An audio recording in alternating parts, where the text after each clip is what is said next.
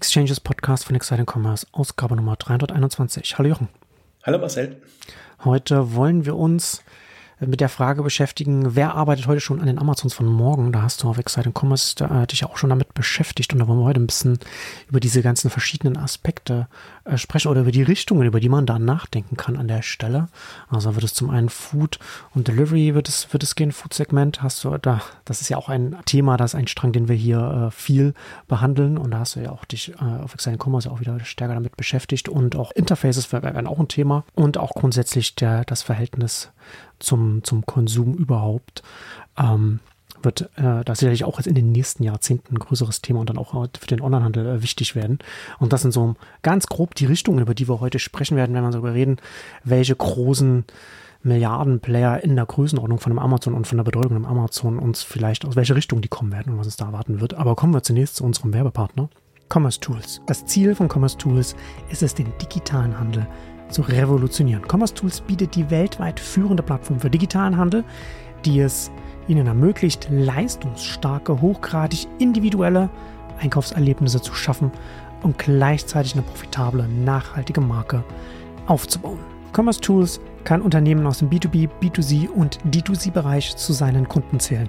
Dazu zählt unter anderem Lego, Audi, auch große Konzerne wie ATT, Burberry, Heineken, auch der Quick-Commerce-Anbieter Flink zum Beispiel oder auch aus dem D2C-Bereich Emma Matratzen. Audi zum Beispiel hat mit Commerce Tools innerhalb weniger Wochen eine hochskalierbare weltweite Digitalplattform für neue E-Commerce-Modelle aufgebaut und integriert mit Commerce Tools in Car Commerce in 26 Ländern. Commerce Tools, sieht man so schön am Audi-Beispiel, gibt Markenunternehmen die Möglichkeit, die bisherigen Grenzen des E-Commerce auch zu überschreiten. So wird jeder neue Kommunikationskanal zu einer Möglichkeit für den digitalen Handel. Vom Auto über AR-Anwendungen, Sprachassistenten, IoT-Geräten bis hin zu den Geräten, die im Moment noch Visionen sind.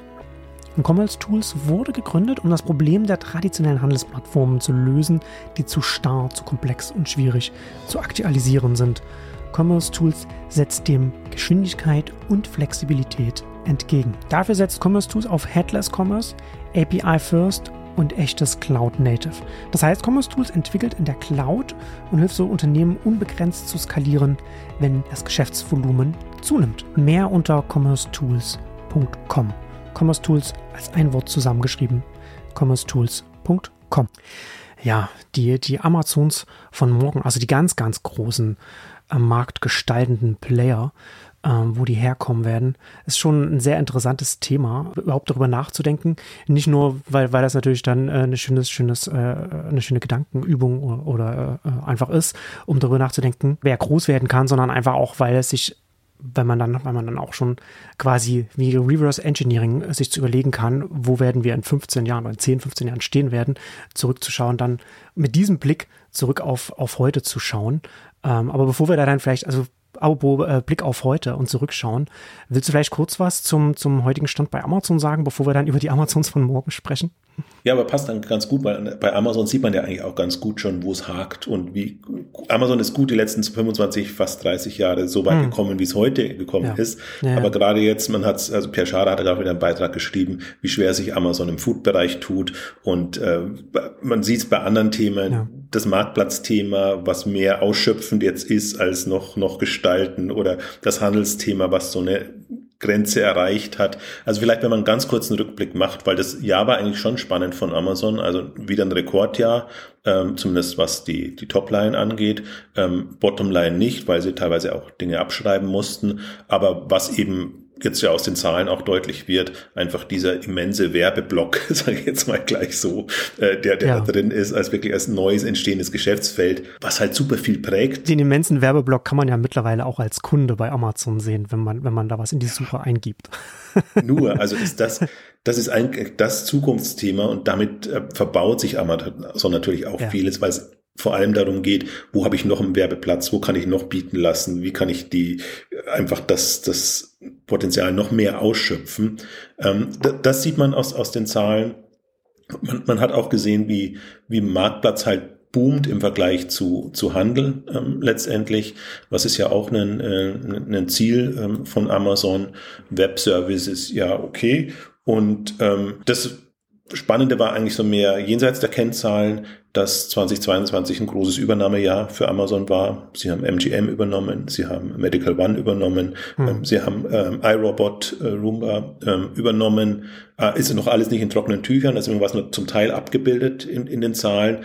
Aber dann sieht man schon, Amazon hat so ein bisschen die Gunst der Stunde genutzt und man sieht auch, was so die potenziellen neuen Geschäftsfelder sein sollen. Also Entertainment weiß man ja ohnehin, aber gerade der, der, der Bereich Gesundheit, ähm, Medikamente, Apotheken oder Gesundheitsversorgung, sage ich jetzt mal, ich glaube, das ist so ein, da, da, da ruhen große Hoffnungen.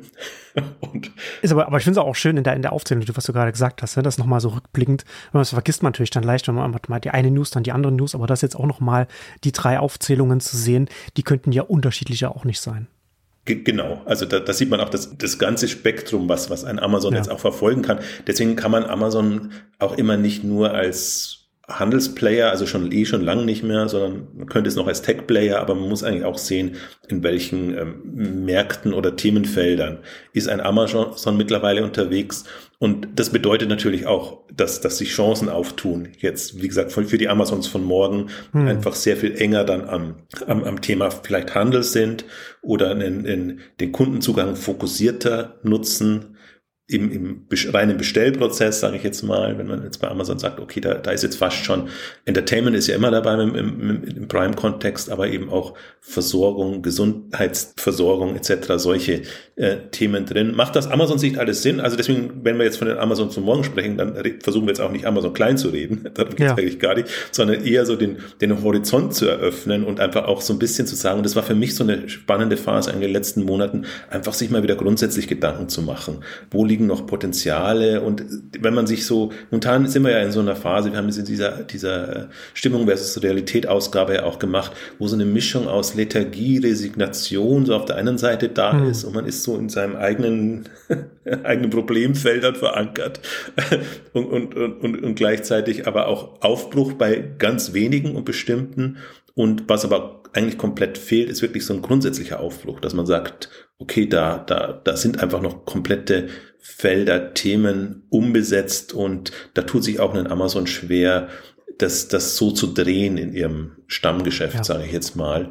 Und das waren für mich eigentlich spannende Themen und Gedanken, die, die mich so in den letzten Wochen beschäftigt haben. Deswegen beschäftigt haben. Deswegen kam diesmal ja auch der Impuls wieder von mir, ähm, dass, dass wir das Thema äh, mal nehmen. Und ich glaube, das sieht man, also der Denkansatz bei mir ist dann immer, da wird es eigentlich am deutlichsten, mal fünf Jahre zurückzublicken. Wie sah die Welt vor fünf Jahren aus, mhm. 2018, und wie sieht sie heute aus? Was gab es damals noch nicht, was heute super relevant ist? Kommen wir eben auf das Thema Food and Delivery ähm, ja. und, und, und andere Aspekte. Und dann wird es eigentlich am deutlichsten, weil man, wenn man sich immer so von Jahr zu Jahr, Monat zu Monat, Quartal zu Quartal, Quartal hangelt, hat man immer das Gefühl, da passiert doch eigentlich nichts. Aber das Interessante ist, mhm. bei der Masse passiert auch nichts, aber ein paar haben halt so, sind so auf der Überholspur und die sind dann plötzlich groß und stark und du denkst dir, ja, wow, die gab es zwar vor fünf Jahren auch schon, aber hätte ich jetzt nicht so stark eingeschätzt oder waren da, haben da eine ganz andere Rolle eigentlich, eigentlich noch gehabt. Und das sind für mich eigentlich so die, die Aha-Momente, die, die mich dann auch so motiviert haben, einfach wieder ein bisschen nach vorne, mehr nach vorne zu gucken, als man das vielleicht jetzt die letzten Jahre gemacht hat. Ja, ich finde ja auch gerade, wenn man, wenn man auch die letzten äh, fünf Jahre zurückschaut oder, oder länger noch, wie schwer sich Amazon mit Amazon Fresh tut, ist, glaube ich, auch ein sehr schönes Beispiel dafür, wie das durchaus für so ein, für so ein Unternehmen, ne, der Everything Store, haben wir ja, habe ich ja auch schon ganz oft hier gesagt, es hat Vorteile, ganz viel da einfach in so einem Marktplatz drin zu haben, alles in dieses eine Raster zu stecken und den, und den Kunden, Kundinnen das Gefühl zu geben, dass sie alles hier finden. Also sie finden da nicht alles, aber ihnen das Gefühl zu geben, dass sie da alles finden können.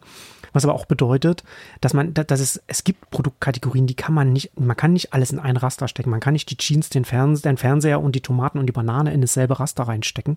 Das sind, das ist nicht das gleiche Produkt, das man kauft, im gleichen Modus, die gleiche Art und Weise, was, was dieses Produkt braucht, um zum, um zu den Kundinnen zu finden, erfolgreich. Und da ist es, glaube ich, wie schwer sie sich da tun, wie lange sie daran, daran, daran schon werkeln und dann einfach bis heute kein relevanter Player geworden sind, obwohl sie so obwohl sie Amazon sind, finde ich es ein schönes Beispiel dafür, dass man gerade auch, wenn wir dann vielleicht auch noch nachher über so Interfaces ähm, sprechen, dass man da ja sehen kann, okay, das ist schon das beste äh, Gegenargument gegen die äh, klassische Frage, aber wie sollen wir denn mit Amazon konkurrieren?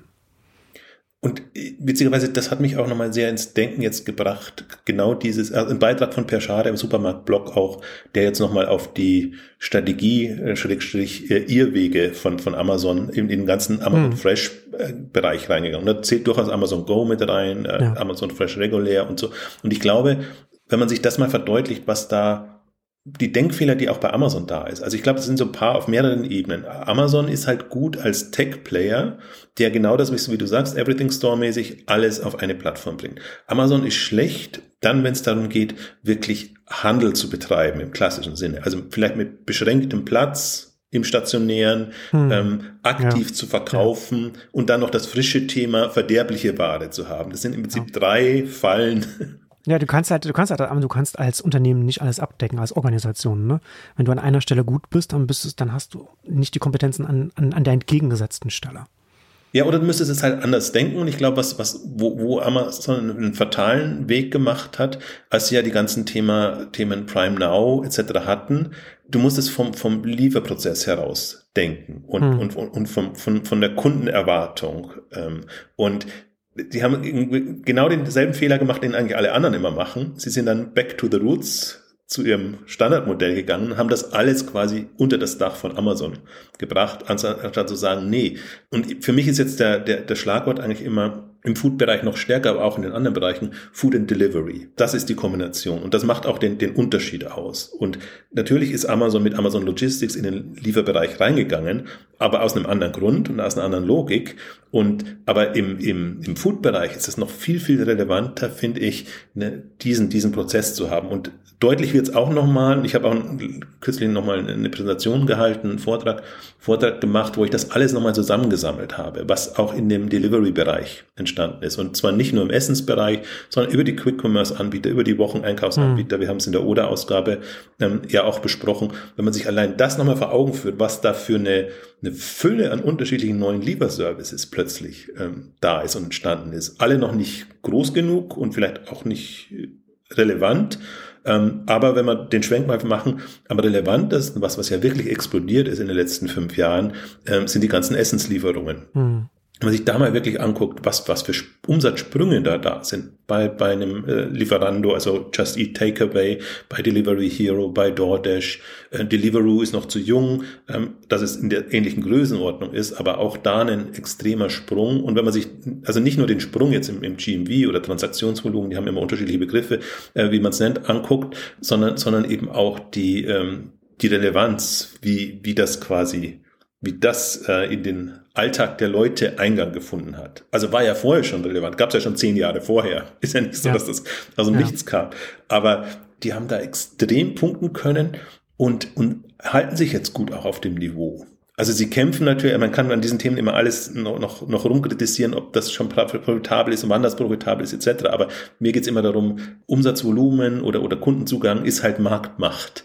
Und wenn man sich in dem Zug einfach nochmal auch anguckt, was sind denn die Strategien dieser Player? Wie wollen denn die sich weiterentwickeln und, und ihre Kunden, die sie ja haben, weiter monetarisieren und welche Richtung gehen die? Ähm, dann kommt man halt sehr schnell in Richtung Quick Commerce und was die Themen Standalone gelingen die nicht, weil, weil es eigentlich zu schwierig ist, jetzt mit wenig Kapital noch schwieriger ist, entsprechend die Kunden zu gewinnen. Hm. Aber wenn man schon Player mit Kundenzugang hat, das da anzudocken, oder die haben ja alle, alle eigenen Initiativen in dem Bereich, dann ist das halt schon, geht das schon in Shopping rein. Da kann man nicht mehr sagen, okay, das sind halt jetzt nur irgendwelche Marktplätze, die Bestellungen vermitteln an, an Restaurants und zum Teil sich ja auch noch dafür drücken, überhaupt die Lieferung zu übernehmen. Also ein super lukratives Modell eigentlich. Auch da, wenn man sich mal reinguckt, 20 Prozent Take Rate äh, ist da ist da drinnen, je nach Modell. Dann ähm, glaube ich, setzt man die Stärke der Player nochmal ein, jenseits dessen, dass man immer so sagen kann, ja, aber sie sind immer noch richtig profitabel und gibt schon so lange und sind halt immer noch im, im Wachstumsmodus äh, dann auch drin.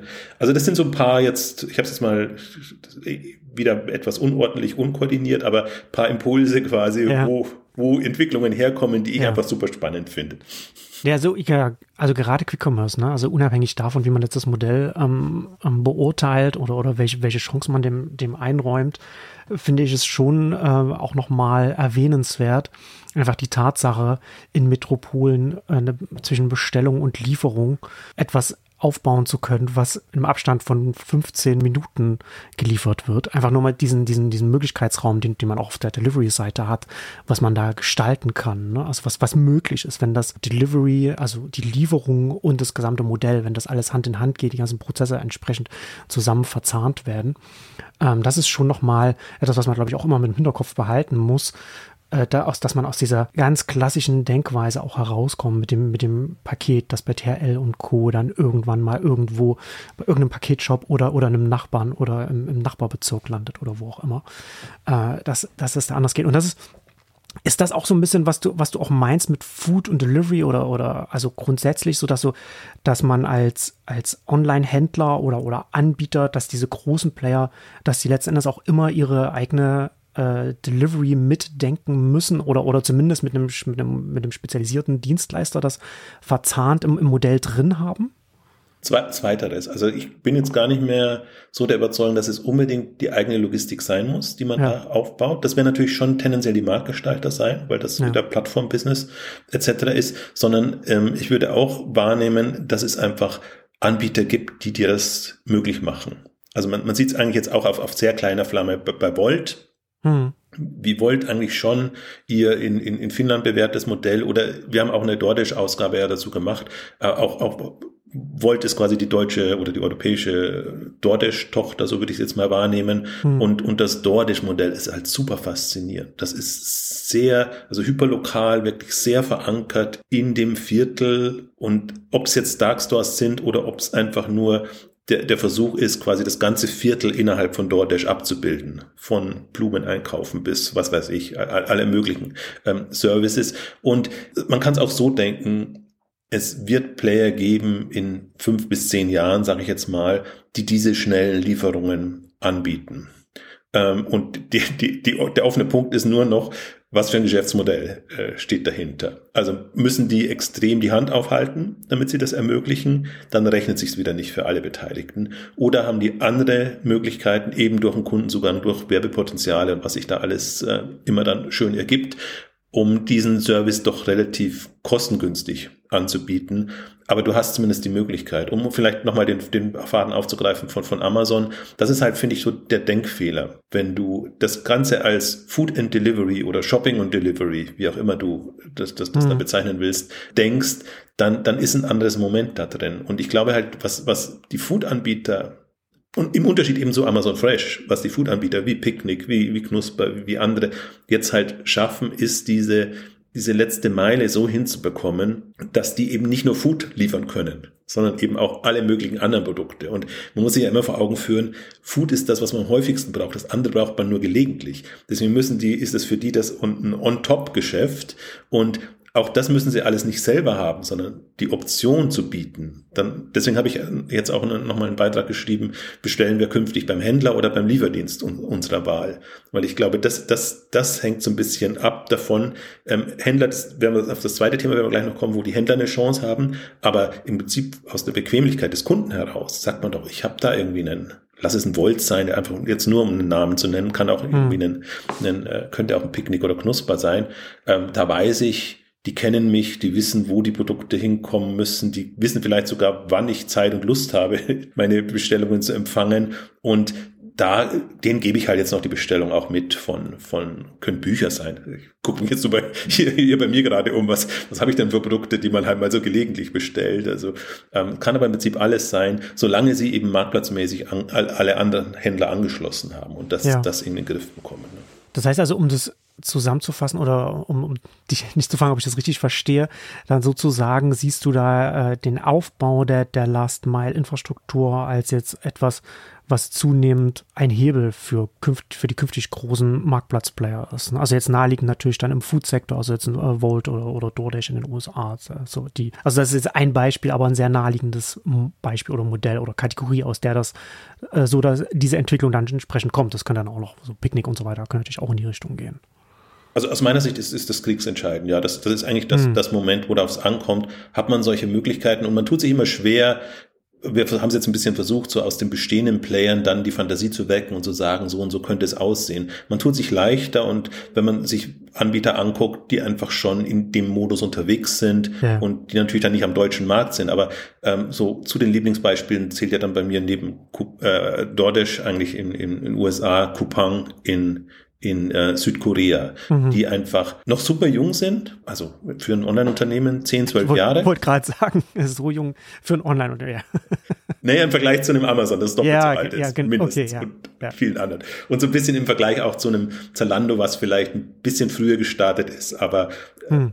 da, die, die kann man nicht vergleichen, ist wieder so ein Äpfel-Birnen-Vergleich, aber man kann sie dann doch irgendwie wieder vergleichen, weil man sieht, was kann man aus einer Kundenbindung und äh, rausholen, wenn man, wenn man auf ein anderes Pferd setzt. Und Coupang habe ich mir jetzt auch nochmal intensiver angeguckt, ist ja auch eine faszinierende Story, weil die ja als Coupon-Klon äh, gestartet sind. Also komplett anderes Thema und sich dann so gedreht haben, dass sie, und da sind wir beim Punkt, erstmal Richtung Food, solche Themen, weil sie, weil das natürlich, sie kommen ja, Groupon kam ja auch aus den, äh, wir, wir, wir binden Stationäre an, also das, das können hm. Restaurants sein, das können Friseure und, und, Sachen sein. Also deswegen liegt das nahe, dass sie über diese Themen gestartet sind und sagen, okay, wir, wir bieten nicht nur Gutscheine an, sondern wir ermöglichen auch, dass die Kunden das dann bestellen können und wenn die Infrastruktur nicht da ist, kümmern wir uns darum, dass wir das halt entsprechend als Basis legen.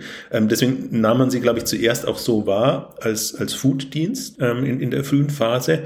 Und dann haben sie vieles anderes integriert und gleichzeitig aber auch diesen, diesen ähm, äh, Lieferservice so gemacht. Also wenig Verpackung, alles sehr anders eigentlich, als man es klassischerweise kennt und eben alles selber integriert und auch mit der Idee, dann die Partner zu integrieren, die Ware in die eigenen Läger zu bekommen und das quasi dann in diesem Service ähm, den, den, den Kunden anzubieten. Und da sieht man halt, und das für mich die Zahlen sind so faszinierend. Also ich, ich habe es jetzt zwei Jahre nicht ja. mehr angeguckt. Ja. Als sie an die Börse gegangen sind, haben sie super Unterlagen veröffentlicht. Da konnte man das richtig schön, schön greifen. Dann war das alles jetzt sehr dürftig und spärlich. Aber allein nur dies, dieses Wachstum eine Verdopplung innerhalb von zwei Jahren nochmal auf, auf 20 Milliarden, Millionen, äh, Milliarden Dollar jetzt.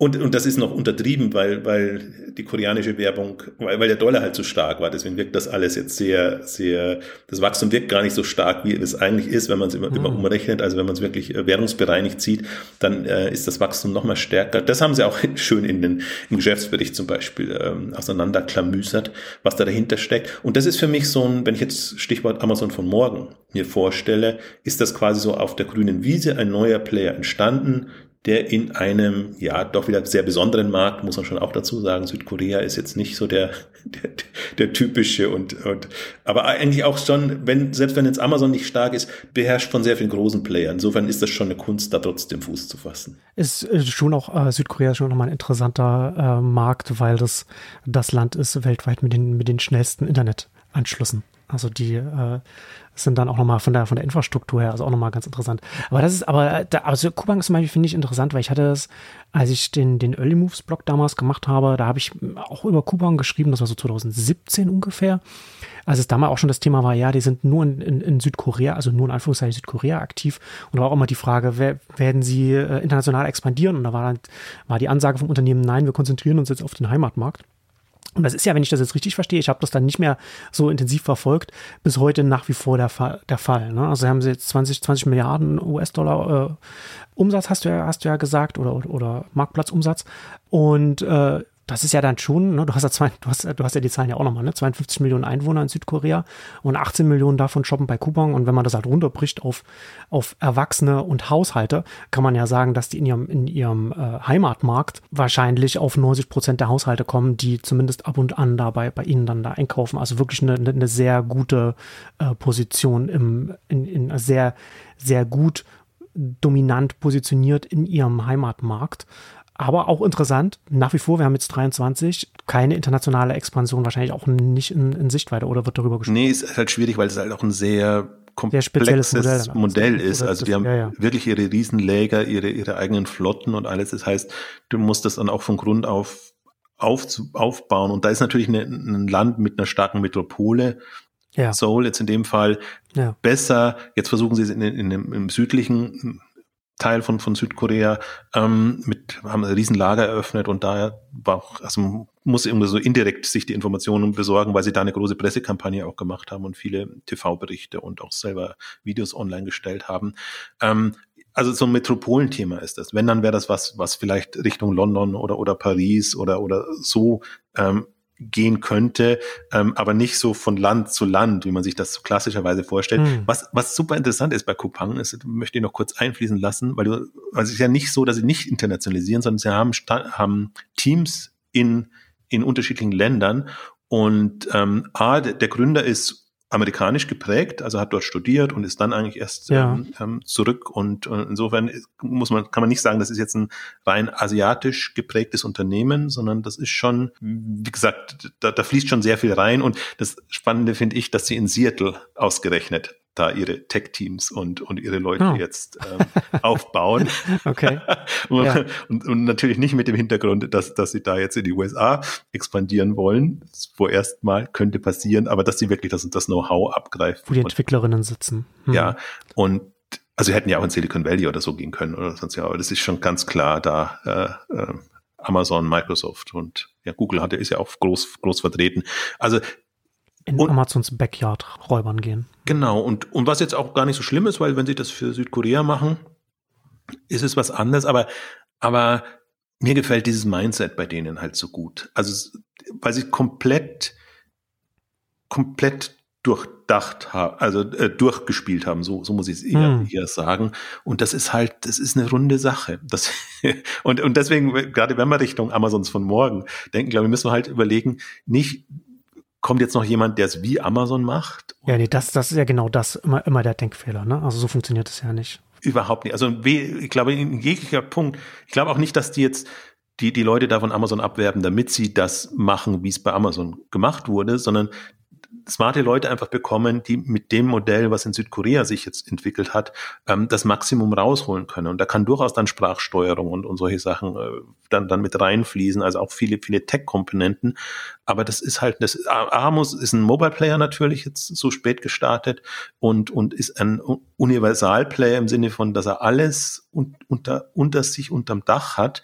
Und ähm, das ist für mich ähm, würde ich jetzt fast sagen, nicht nur Food und Delivery, sondern Shopping und Delivery hm. unter einem Dach. Also ich wiederhole es nochmal, wir haben dazu auch schon eine Ausgabe, Ost, äh, Ost äh, Südasien-Ausgabe ja mal gemacht wo sie ein paar Punkte reinfließen haben lassen, aber damit, damit man das nicht hören, nochmal hören muss. Also sie haben zum Beispiel ja auch, zum Teil kannst du die, die Retouren verpackungslos vor die Tür legen und, und sie holen es dir ab und, und halt sehr, oder Nachtlieferungen, dass sie sagen, du, du bestellst ja. am Abend und über Nacht legen wir dir das vor die Tür und dann, dann hast du das. Und das sind ja ganz viele Sachen, ne? Die funktionieren ja nur, wenn du dann wirklich ein Haushalt bist, der permanent bestellt, der das als, einen, als, als, als eine Grundversorgung für den Alltag benutzt. Wenn du dann nicht jedes Mal, wenn was nicht passt, dann irgendwie nochmal in Karton verpacken musst und irgendwo hinbringen musst, sondern diese ganzen, diesen ganzen mentalen Overload da so viel wie möglich im Alltag rauszunehmen, damit dieses kleinteilige konstante Bestellen und Einkaufen und sich, und sich versorgen über, über so einen Anbieter überhaupt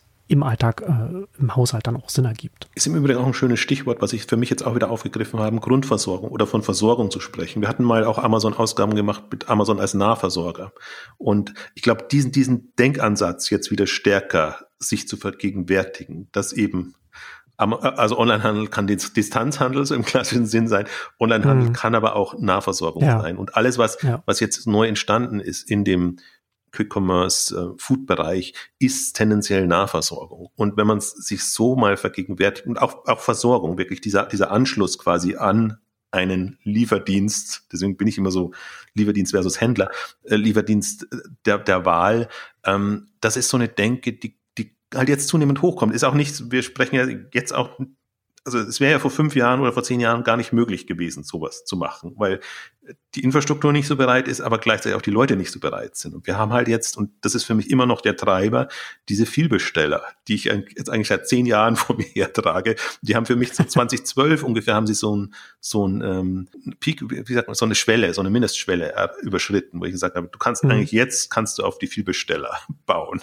Und das hat ein Amazon, äh, hat ein Zalando zum Teil gemacht, jetzt im, im Modebereich oder so. Aber mhm. durch durch die Food-Themen ist die, die Bestellfrequenz natürlich nochmal viel, viel höher, wenn du wöchentlich schon mal deine ja. Food-Geschichten bekommen sollst oder, oder willst und dann noch andere hast.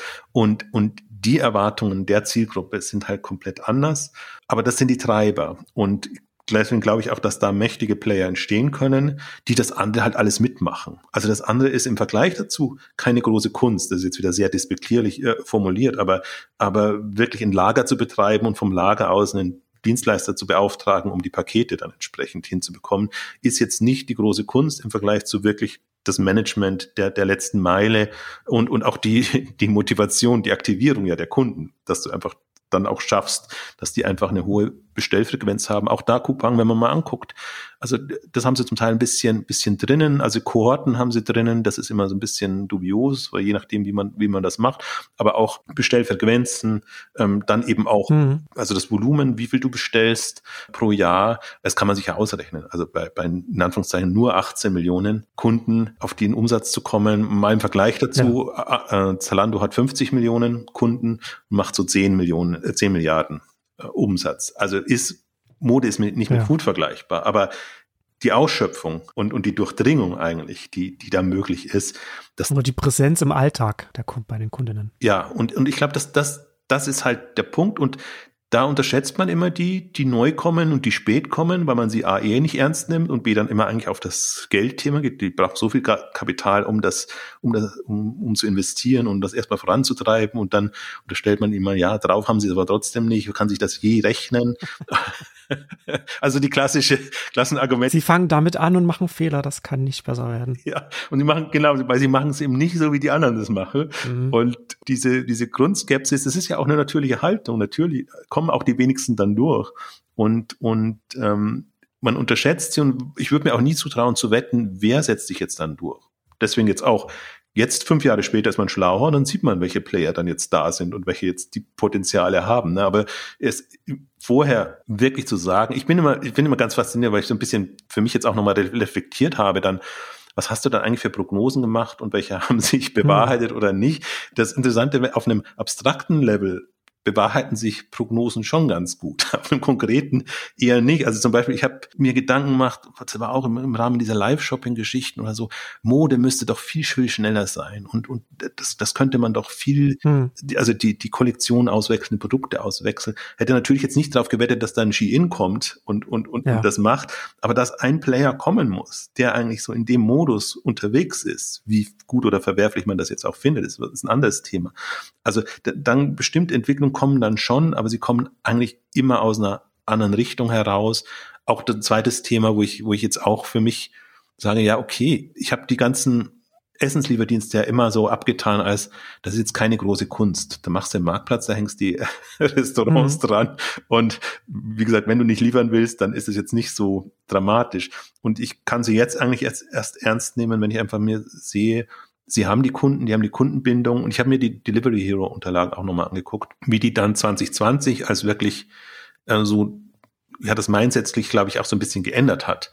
Äh, einerseits gesagt haben, okay, gehen wir weg von unserem Essenslieferdienst, 20 Prozent super lukrativ, ähm, mhm. hin zu einem Food-Bereich. Machen wir den Food-Bereich dann wirklich aus eigener Hand. Und dann sind auch so schöne Angaben dann drinnen. Und das ist eigentlich für mich das, das Bezeichnende. Ähm, wir haben den Kundenzugang wir, wir, wir wollen die Kunden mehr ausschöpfen. Wir haben eine Flotte, die wir mehr auslasten müssen, auch zu Zeiten, die, wo die Leute eben nicht essen, mittags und abends. Und, und, und das ist das ja. Mindset. Und deswegen, deswegen ja. kommt das und passiert das und passiert aber auch halt nur ab einer gewissen Größe.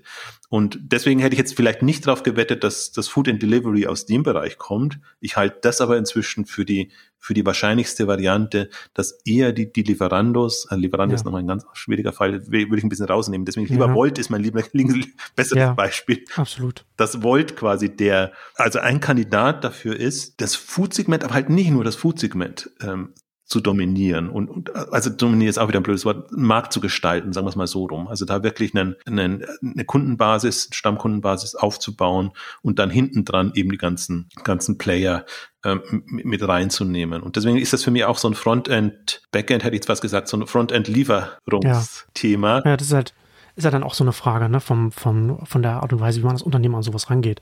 Ich hatte das bei mir im Newsletter vor, vor ein, zwei Jahren auch mal darüber geschrieben, ne, dass man letzten Endes, so wie man jetzt einen ganz klassisch früher jetzt einen, oder, oder jetzt immer noch als stationärer Händler äh, drauf schaut, Umsatz pro Quadratmeter, das ist genau, dass man genauso auf, auf die Flotte schaut, die Auslastung der, der, der Flotte, ne? also auch, auch bei Uber Eats und so weiter, das, ist, äh, das spielt das ja alles auch alles genau damit rein, sich darüber Gedanken zu machen, wie kann man diese Struktur, die man jetzt schon hat, die man aufgebaut hat, die man in der Hand hat, wie kann man die auslasten? am besten. Und das geht dann eben auch, indem man nicht einfach nur in einer Kategorie ist und sich Überdenken macht, wo kann man das dann noch dann ansetzen.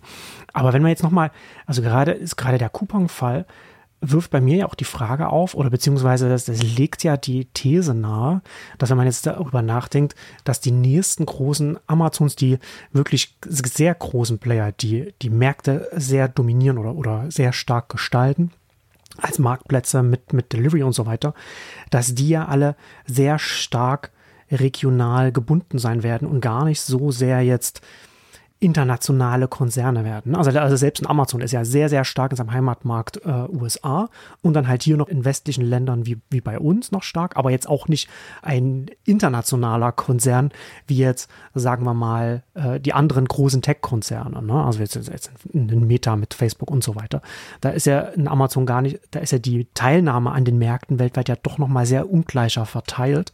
Und das würde ja also würde ich jetzt mal als These jetzt mal in den Raum stellen, dass wenn, wenn, wenn wir jetzt davon ausgehen, dass diese, dass diese großen Marktplatzplayer oder, oder die, die Player, die den Zugang zu den Endkunden haben, dass die auch über einen, über, über einen sehr großen Teil über Delivery oder Last Mile äh, Infrastruktur kommen, dass damit einher ja auch geht, erstmal dauert, erstmal dauert es ja aufzubauen und damit einher geht ja auch, gehen ja auch Markteintrittsbarrieren, die das ja alles nicht so super stark fluide machen. Also das, dem, dem entgegen kann man natürlich halten, dass natürlich dann auch die Frage ist, wie das dann regional mit den mit der Dienstleistungsseite sein wird, also die Arbeitsteilung, ob die dann, wo, wo die stattfinden wird.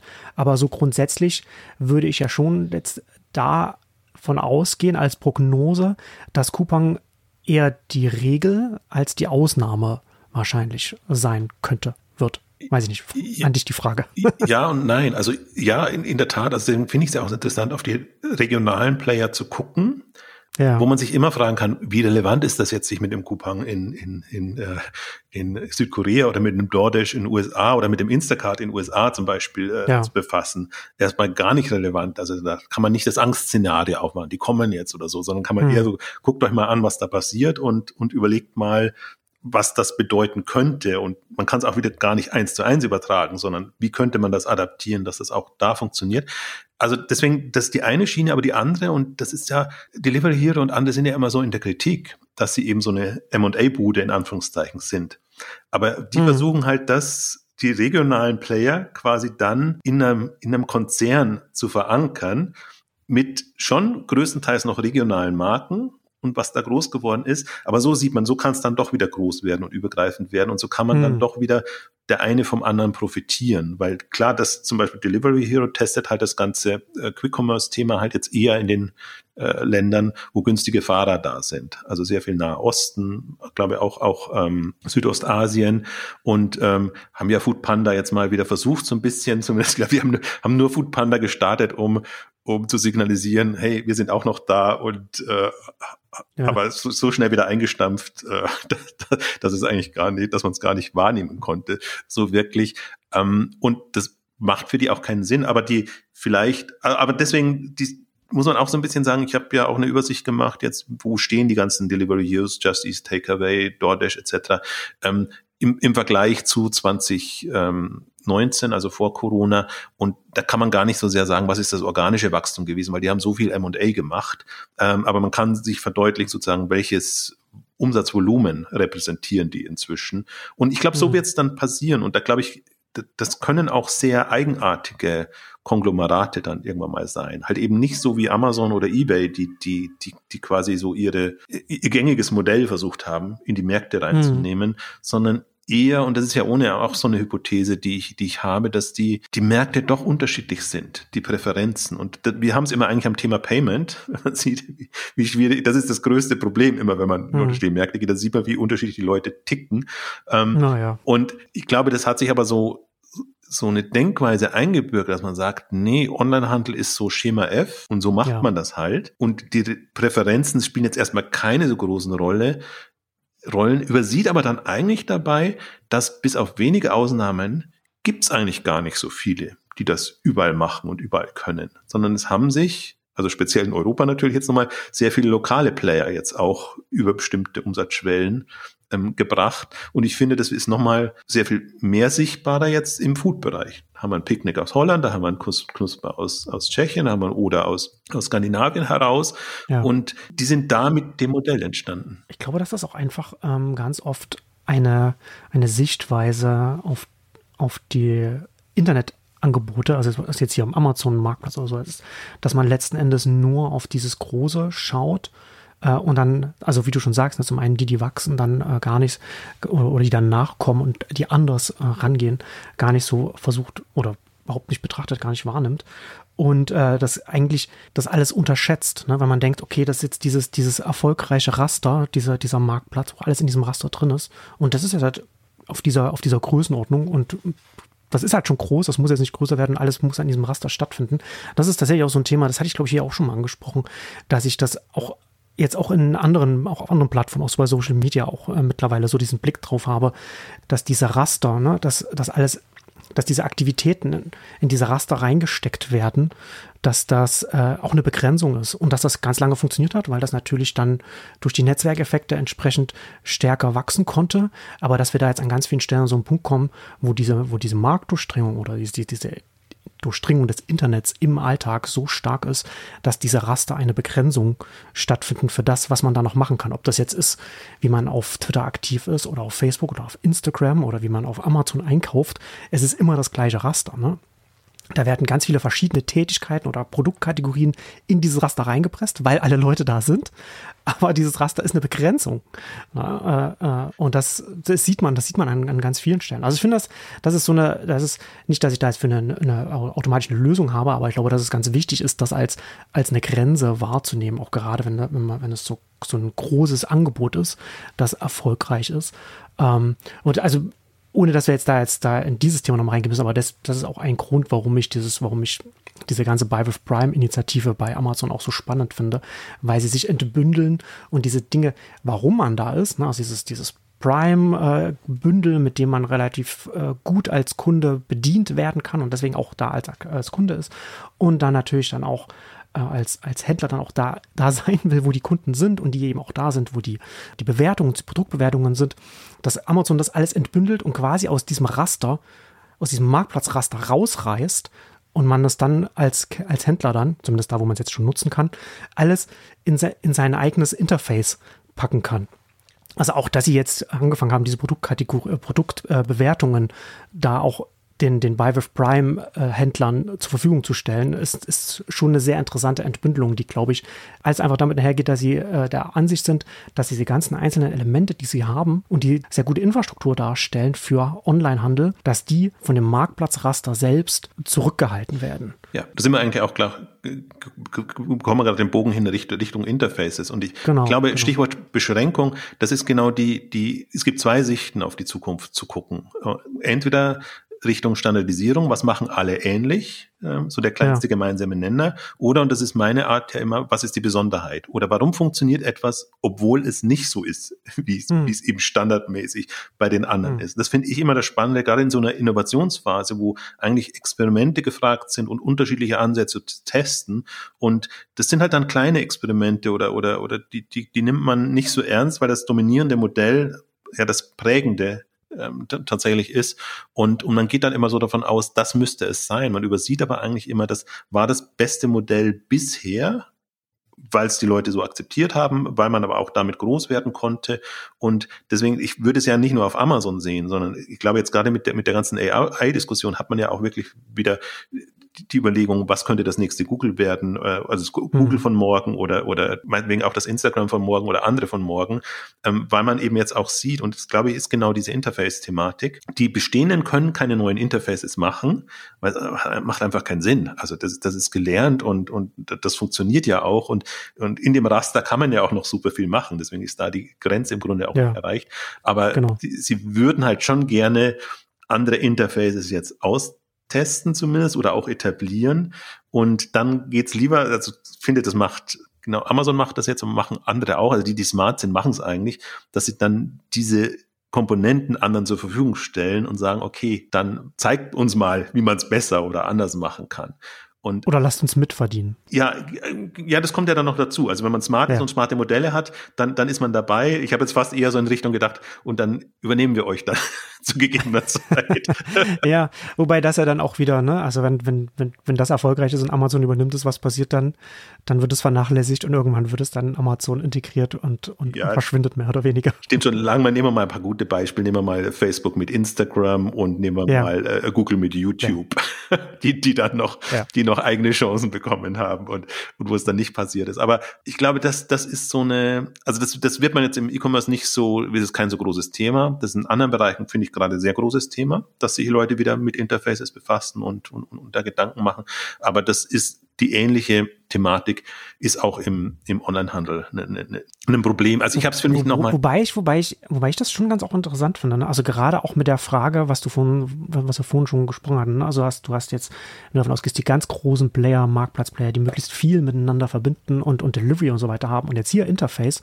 Also ich fand das vor ein paar Tagen äh, ganz interessant. Ähm, äh, OpenAI hat ja jetzt sein Chat-GPT-Gebühren äh, veröffentlicht für die Integration und einer der, der Launchpartner, wie immer, bei, bei so vielen Sachen ist Shopify und die haben ja äh, ChatGPT in, in ihrer Shop-App drin. Und ich fand das zumindest jetzt erstmal so ganz grob, nur was sie, was sie so gezeigt haben. Also kann man so ein Video, äh, hat, glaube ich, Tobi Lüttger hatte das auf, auf Twitter da geteilt, hatte ich das gesehen. Und ich fand das ganz interessant, als ich das gesehen habe, als Interface für einen Marktplatz, der ganz viele verschiedene Kategorien versucht abzudecken äh, mit, diesen, mit diesen neuen Large Language Models, mit, äh, mit diesen, diesen neuen Chat-Funktionen, die da jetzt so drin sind, da einfach das alles auch in, in die Alltagssituation so zusammenzubringen, ne? dass da die, die Kundin einfach sagt, ich möchte dies und das und dann kann das, das so zusammenfügen und das ist ja dann schon von dem Interface her etwas, wo jetzt so ein, wo jetzt so ein Marktplatz, der jetzt nicht irgendwie nur in einer Kategorie ist, also zum Beispiel nur in Mode, sondern etwas ist, der hat jetzt wirklich Kraut und Rüben.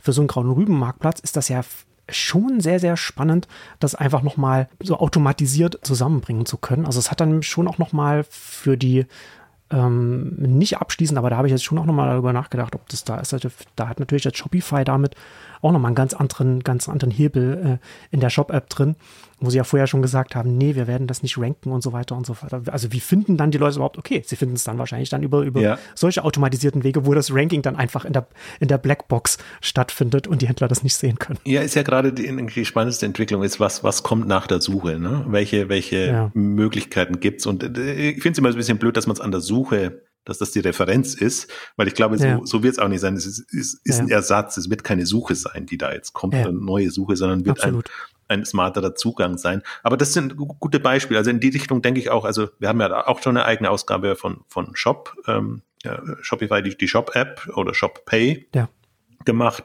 Ich habe als Budbee als Beispiel genannt, auch als Newcomer oder Klarna kann man als Beispiel nehmen, die eigentlich sehr spät jetzt zu dem Marktplatzgeschäft kommen und eigentlich andere Lösungen bieten können, um einen smarteren, sage ich jetzt mal bewusst, Zugang zu den Marktplatzprodukten äh, ähm, zu bekommen. Das hat, das haben die bestehenden Player so so nicht. Und aus der Ecke kann es kommen, weil wir haben eigentlich wirklich, wir gehen unter in einer, in einer Datenflut, Produktflut oder was auch immer. Ähm, also so schön diese ganzen Marktplätze immer klingen, alles aus einer Hand da, aber es, es ist absurd, sich da zurechtzufinden, wenn du eben nicht genau weißt, was du suchst und, und was du willst. Ähm, das ist inzwischen so, so übermächtig, dass es schon mal auch Lösungen braucht. Also das ist für mich mhm. jetzt noch nicht unbedingt jetzt smartes Interface oder dass ich mir, ich könnte mir halt, das ist für mich so ein bisschen die Lösung. Also ich glaube, da haben Händler eine Chance in der Art und Weise der Präsentation und im Kundenzugang. Weil nur wenn ja. der gut ist oder für die, für die Kategorie oder für das Thema gut ist, dann hat man geht man dahin und eben nicht zum Lieferdienst. Das wäre jetzt, wenn man es mal wieder anders ja. denkt. Und ja. ich habe mir da auch nochmal viele Gedanken gemacht, so ein bisschen, damit man es, glaube ich, besser nachvollziehen kann, warum ich mit dem Thema so hadere. Hadere hier schon ewig, dass ich, dass mir die Shop-Systeme nicht gefallen, so in, in der Form oder den Frontend-Bereich hm. so nicht gefallen. Weil wenn man es mal jetzt runterbricht, das sind alles SEO optimierte, Google-abhängige, Google-abhängiger E-Commerce. Also eigentlich ja, die ganze ja. erste Zeit, bis dann eben Facebook und andere kamen, man hat eigentlich 80, 90 Prozent seines Umsatzes über die Google-Suche bezahlt oder unbezahlt, die Werbung dort ähm, gemacht und war gar nicht abhängig davon, dass das eigene Interface gut war. Also würde man es nicht als Marktplatz bezeichnen, aber im Grunde war das eigentlich so die, die Art und Weise, wie Onlinehandel der nullten ersten, fast eigentlich auch noch zweiten Generation funktioniert hat. Und hm. Und wenn Google un äh, weniger relevant wird, umso schwieriger, dann hat sich, du hast auch in der letzten Newsletter-Ausgabe, glaube ich, nochmal drin gehabt, ähm, Amazon als Suche etabliert für den ja. Produktbereich, dann ist natürlich das Marktplatzthema groß, weil man dann darüber eigentlich an, an seine Kunden kommt und seinen Umsatz machen kann. Und so ist der Onlinehandel nie in der Situation gewesen, dass er es selbstständig macht. Also die Kundenbindung läuft, läuft, meistens über Newsletter. Da ist auch jetzt das Interface jetzt nicht so, sondern da geht's äh, wichtig, sondern da geht's um die Aktivierung und dass man das hinbekommt.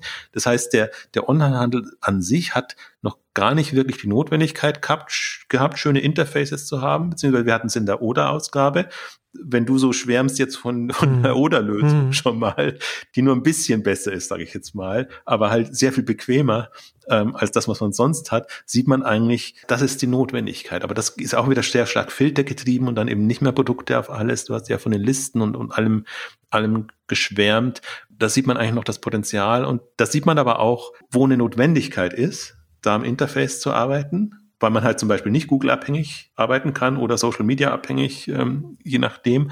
Und da passiert's entweder oder es passiert eben bei denen, die den guten, guten Kundenzugang haben und dann eben, aber dann sind wir wieder beim Raster-Thema, die das dann versuchen, in das Raster ja. zu bringen. Und deswegen glaube ich, da wird mir auch nochmal klarer, warum die Verzweiflung jetzt bei, bei, bei Instacart und bei Pinterest und bei anderen, wenn die ihr Shopping oder Twitter, ihr, ihr Shopping-Thema in das bestehende Interface zwängen müssen, was nicht passt, was smart ist, weil sie sagen, wir haben den Kundenzugang und wir könnten quasi, das wäre ein tolles neues hm. Geschäftsfeld und wir hätten auch die, das Andocken und alles ist ja gar kein Problem.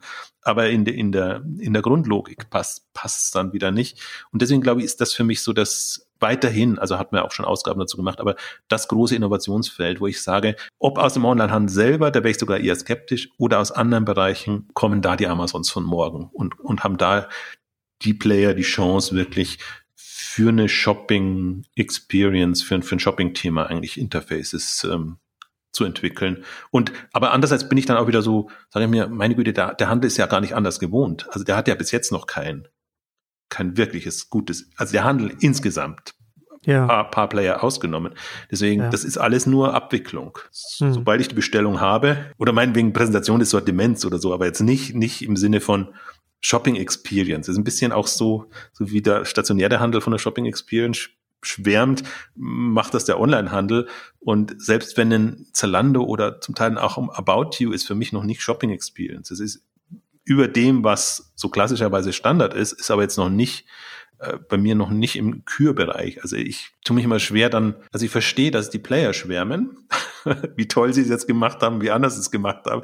Ich tue mich aber schwer, selber zu schwärmen, weil, weil ich finde, das ist alles noch zu, zu, zu technologisch, technokratisch, zu, du weißt genau, warum das so ist und ist noch nicht so smart, bequem, einfach wie ich mir das eigentlich wünschen würde und wie man sich auch wünschen würde, damit wirklich Umsatz geht und dass die Leute Lust haben, diese, diese Themen, also da auch mal ja.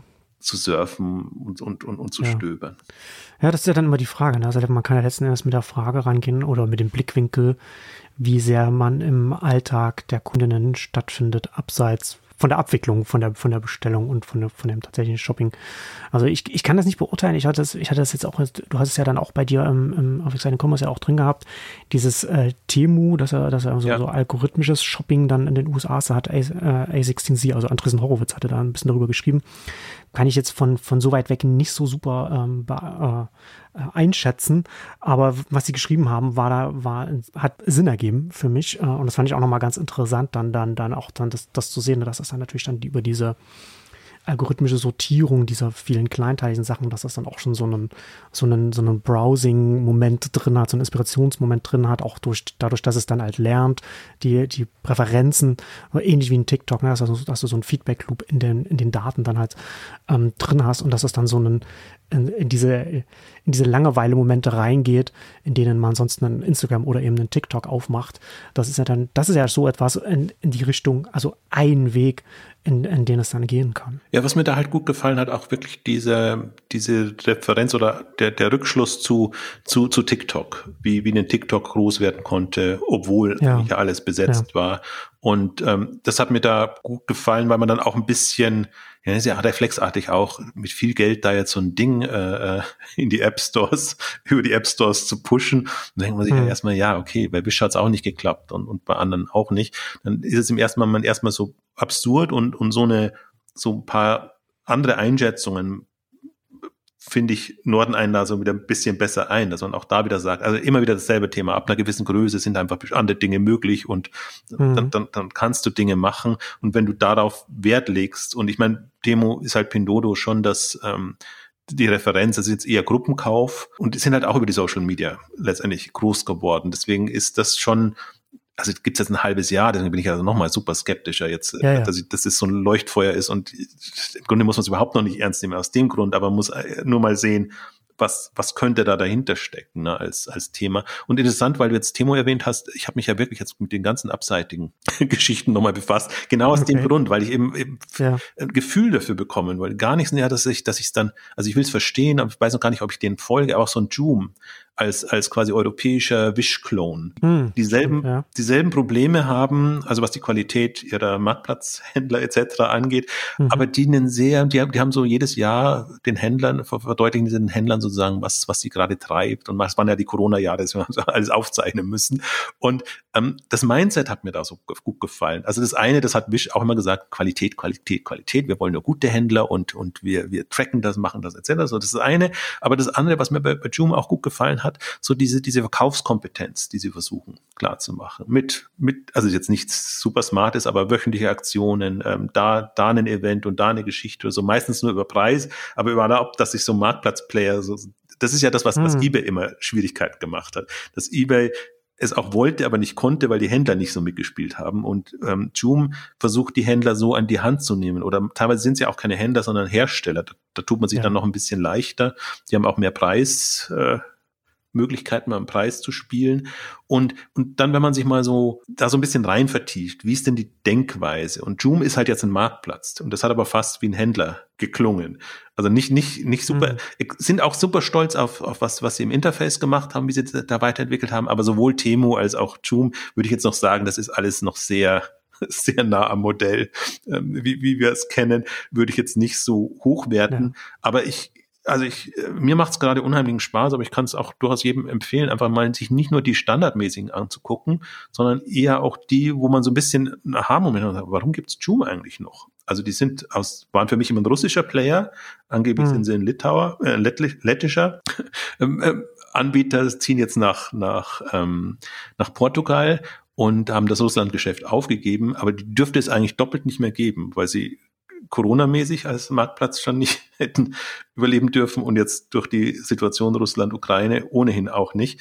Und äh, das sind für mich dann immer so Momente, da ich mir da, hey, das, warum, warum überhaupt? Und da gibt's nicht so viele Infos und jetzt müssen die aber mehr PR machen, mehr Publicity machen, um auch für gute Händler zu sorgen. Die können halt nicht mehr nur in China jetzt äh, böse formuliert jeden nehmen, der da gerade so da ist oder den die anderen schon haben, sondern die sind alle jetzt eigentlich in der in der Herausforderung, dass dass sie ein eigenes Profil haben und wirklich substanzielle Händler bekommen. Und deswegen tingeln die auch gerade von Veranstaltung zu Veranstaltung und sind PR-mäßig wieder ein bisschen besser aktiv, was es dann wieder leichter macht, ein Bild sich. Das ist natürlich dann immer so eine Herausforderung für so äh, sehr günstig Marktplätze, da aus dieser Falle irgendwann rauszukommen und nicht auch Gefahr zu laufen, so wie Wish, dass man dann Teil eines Memes wird wo es dann einfach, wenn du X bei Wish gekauft hast, um irgendwas zu zeigen, was nicht dem, nicht dem Original entspricht oder wie, oder wie auch immer. Das ist natürlich dann, dann ganz schwer, dann so einer Marke rauszukommen. Also das, das, eBay kennt das, kennt das ja auch. Aber grundsätzlich, ne, also, also das finde ich schon auch interessant, ne? Also, dass, dass auch Marktplatzanbieter, wie die sich mit, mit, mit, vielleicht mit Händlerkompetenzen auch weiterentwickeln und das dann auch letzten Endes vielleicht gar nicht so eine klassische Marktplatz, Marktplatz-Blickwinkel dann vielleicht auch künftig sein wird und man eher so einen wenn so eher so Richtung Self-Serve Online-Händler ist, also dass man wie, wie, wie ein Händler an ganz vielen Stellen agiert, aber natürlich aber die Anbindung von den, von den Produkten und den Verkäufern und Herstellern, wie auch immer, dann über, über Self-Serve-Lösungen dann automatisiert und so weiter läuft. Ähm, und eins noch, was ich, was ich bei dieser Timo-Diskussion, äh, was für mich ein ganz wichtiger Insight war, war, oder die, die Erkenntnis einfach, dass Modelle, bei denen so, bei denen Machine Learning sehr im Zentrum steht, dass die nochmal, was du schon sagtest, die müssen schnell groß werden, dass die einfach dieses, damit die dieses Momentum reinbekommen, wie, wie, wie sie jetzt bei TikTok schon seit Jahren drin ist. Aber bevor wir jetzt gleich zum Schluss kommen, haben wir noch einen letzten Themenblock, den wir noch sprechen wollen. Und zwar so ein bisschen, das hatte ich am Anfang ja auch schon an, angekündigt, wir haben ja jetzt Food Delivery und so weiter, haben wir viel gesprochen und wir haben auch über, über jetzt Interface auch lang gesprochen. Und der dritte Block, den du ja auch bei dir, seine Commerce auch angesprochen hast, die Frage so nach dem, also so Postkonsum oder so nach dem Konsum oder das, die Überlegung Nachhaltigkeit, äh, sage ich jetzt mal, oder, oder, oder, Kreislaufwirtschaft, das sind ja so diese Themen, die so mitschwingen. Und da haben wir hier im, im Podcast ja auch schon oft drüber gesprochen, vor allem im Fashion-Bereich, wo, wo, wo About und Zalando sich sehr viel Gedanken machen, wie sie das mit reinbringen, wo wir auch schon drüber gesprochen haben, dass es auch wieder so etwas ist, wo das Modell und die Prozesse natürlich ganz anders sind und die Herangehensweise anders anders sein muss, wenn, wenn äh, Mode, wie sagt man so schön, pre-loved ist und dann wieder äh, rein, wieder, wieder zurückkommt in die, in die neuen Schränke. Ja. Oder wenn man halt Neuware äh, verkauft. Und äh, ja, also vielleicht kannst du da noch ein paar Gedanken dazu sagen, auch vielleicht noch in, in andere äh, Kategorien, Richtungen, was, was du da glaubst, was sich da äh, tun wird. Das sind halt alles wieder eher Krückenlösungen, äh, jetzt der ganzen Second-Hand, wo man es versucht, ja. sich so ein bisschen ein grünes Deckmäntelchen zu geben, sage ich jetzt mal bewusst so. Und äh, wir haben uns aber auch mit Rent the Runway und anderen Modellen befasst, intensiv. Stimmt. Ähm, genau. Weil es eben weggeht von, von Besitzen und, und eher Richtung Nutzen und, und, und solche Denkmodelle. Hm. Und auch da komme ich aber wieder zurück auf das Thema Food mit Waren, die halt gegessen werden. Also verderbliche Waren etc. Da hast du nicht so sehr das Thema. Und ich glaube halt, die, die ja. der Onlinehandel hat grundsätzlich das Problem, so wie er heute da ist und wie er auf Konsum getrimmt ist, passt das überhaupt nicht. Also da kann ich keinen ernst nehmen, der da jetzt irgendwelche ESG-Nachhaltigkeitslösungen mhm. macht. Solange der immer noch auf Verkauf, Verkauf und kauft, kauft, kauft äh, äh getrimmt ist, passt das alles nicht. Und da kann man sich ja auch Gedanken, also jetzt Stichwort Amazon von morgen, äh, Gedanken machen, wie, wie müssen diese Modelle aussehen? Aus welchen Bereichen kommen sie? Und also sie können nicht so groß werden wie die bisherigen, weil weil es eben in, in eine andere Richtung geht. Aber ich finde zum Beispiel, also Unown, glaube ich, hat, ist das letzte Mal ein bisschen durchgefallen als, als Dienstservice, der jetzt auch in dem Mietenbereich ähm, aktiv ist. Mhm. Aber was mich super fasziniert, wenn es Dienstleister gibt, die einfach ermöglichen, dass du Produkte eben nicht nur verkaufen musst, sondern dass du sie eben auch ähm, mietbar oder, oder nutzbar anbieten kannst. Und das Interessante ist, finde ich, bei, bei Unown auch, dass das haben wir bei Rent the Runway auch gehabt. Das Geschäftsmodell ist ja super attraktiver, weil du hast nicht nur ja. einmal den Verkaufspreis. Dann den, den, den Umsatz pro Produkt, den du dann über, wie länger das Produkt immer wieder hin und her gehen kann zwischen Anbieter und Kunde. Ne? Ja, das ist das eine. Und wenn man das andere Problem noch löst, dass es vielleicht nicht immer durchs ganze Land geschickt werden muss, sondern dass man das hm. irgendwie regionaler löst und wie auch immer, das ist eher so, was mir jetzt spontan einfällt. Aber das ist halt, finde ich, die, ich finde so, das hat man jetzt bei allen diesen drei Blöcken, Themen grundsätzlich neu und anders denken und nicht jetzt versuchen, altbewährte Modelle da in, in eine neue, auf ein neues hm. Level mhm. zu bekommen oder, oder daraus zu denken, sondern wirklich zu überlegen, wir haben wirklich große Baustellen noch, offene, offene Flanken sind, sondern eigentlich weiße Flecken. So ist mein, mein Bild gerade immer. Ja. Wirklich große weiße Flecken und wo du auch genau weißt, da können sich die bestehenden Player noch so viel Mühe geben. Also ein Zalando oder ein About You oder, oder ein Amazon, die werden das Thema äh, äh nachträglich nicht in den Griff bekommen. Da ist einfach das, also ein Deckmäntelchen und alles können sie machen. Ich will jetzt gar die, die ganzen Initiativen nicht kleinreden. Das ist ja auch gut und dass es in die Richtung geht. Aber, aber wenn man es mal wirklich konsequent denkt, und so müsste man es eigentlich denken, dann, dann braucht es andere Modelle und die können ja entstehen. Also es gibt die Technologie, es gibt im Grunde auch die Bereitschaft ähm, und, und es machen sich auch viele Gedanken. Ich tue mich halt immer schwer, das ist mein, mein Dauerthema, Helfersyndrom, Stichwort, immer, immer Probleme zu lösen, ist für mich nicht so das Thema, sondern neue Services, äh, Welten etc. zu erschaffen, die einfach schon mal komplett nicht diese Probleme haben. Das ist für mich dann der Ansatz. Und auf sowas gucke ich eigentlich, wenn ich, wenn ich mir auch neue Modelle angucke, ist das nur so, macht das ein bisschen besser oder ist das wirklich was, was, was es revolutionieren kann, jetzt gar nicht im Sinne von, dass es irgendwie, also das klingt immer so radikal, sondern im Sinne von, dass es halt besser ist ähm, als, als die bisherigen Lösungen.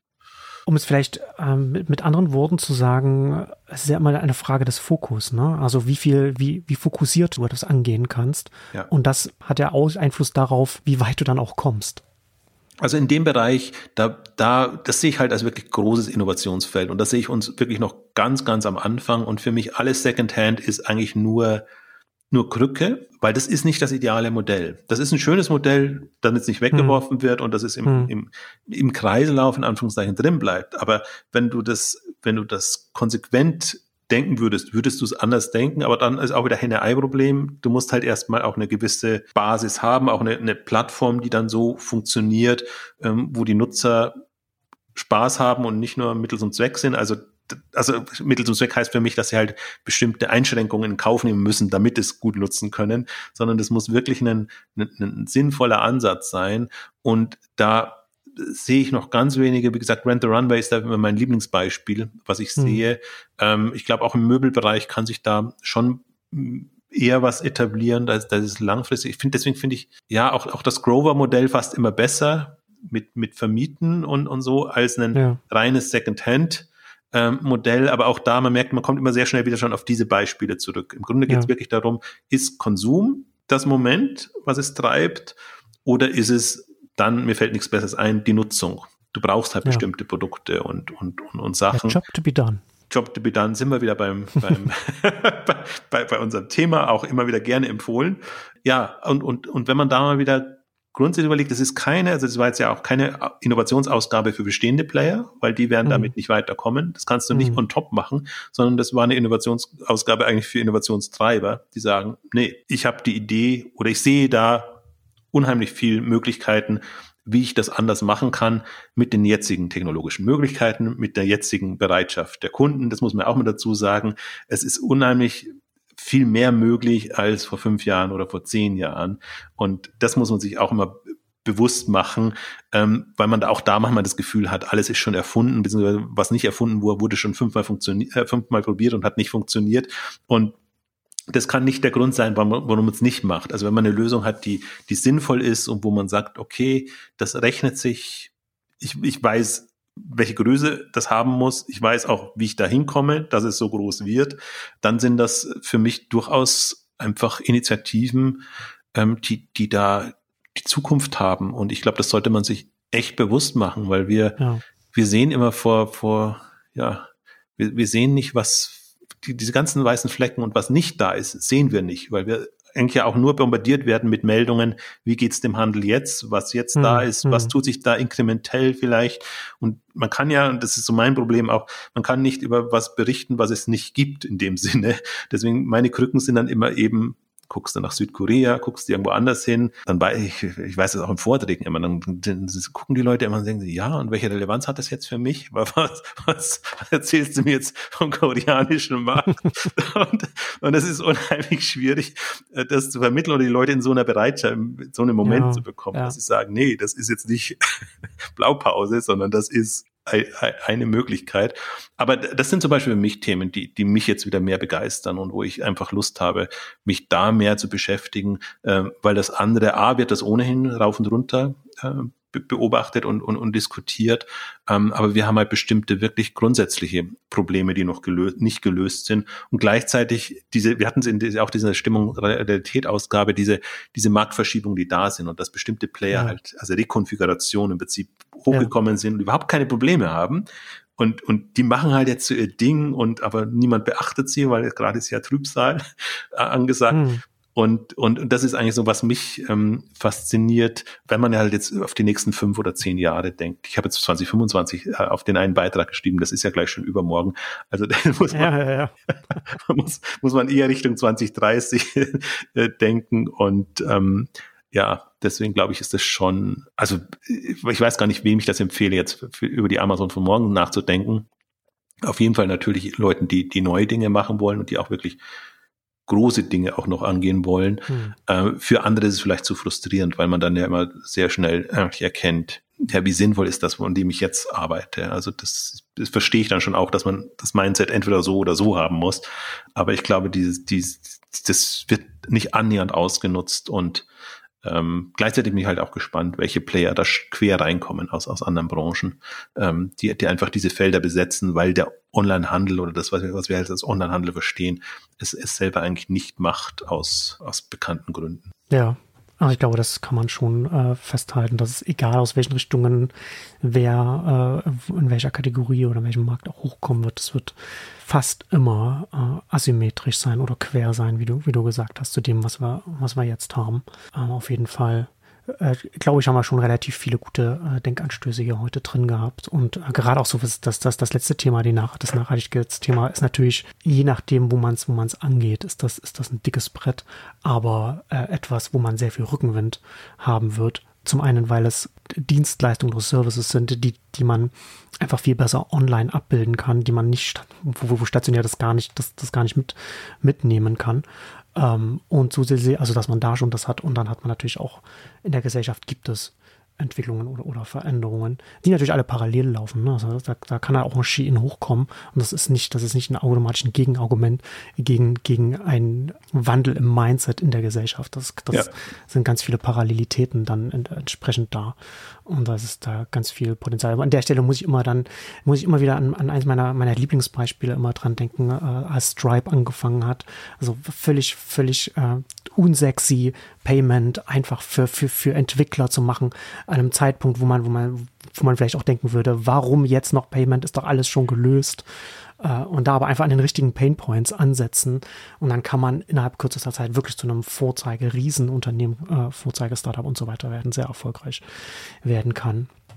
Also da gibt es vielleicht auch unsexy Themen, wo man an, an, an der Stelle man viele, Amazon von morgen werden kann. Viele dieser Themen sind auch unsexy. Also das ist, das ist genau nicht der Punkt, sondern äh, das, das muss nicht alles cool sein, aber das muss halt relevant sein und, und muss, muss, äh, muss Möglichkeiten eröffnen. Relevant, genau. Und, und das, das, das ist der Punkt dabei. Deswegen, das ist gar nicht so sehr mein Faktor, dass es immer, immer cool und sexy ähm, sein müsste. Ist natürlich schön, genau. hilfreicher in der, in der, in der Darstellung und in der Wahrnehmung dann, aber äh, es kann auf so vielen Ebenen passieren. Genau. Und damit kommen wir zum Ende unserem großen Ausblick und unseren Denkanstößen für heute. Vielen Dank fürs Zuhören und bis zum nächsten Mal. Tschüss. Tschüss.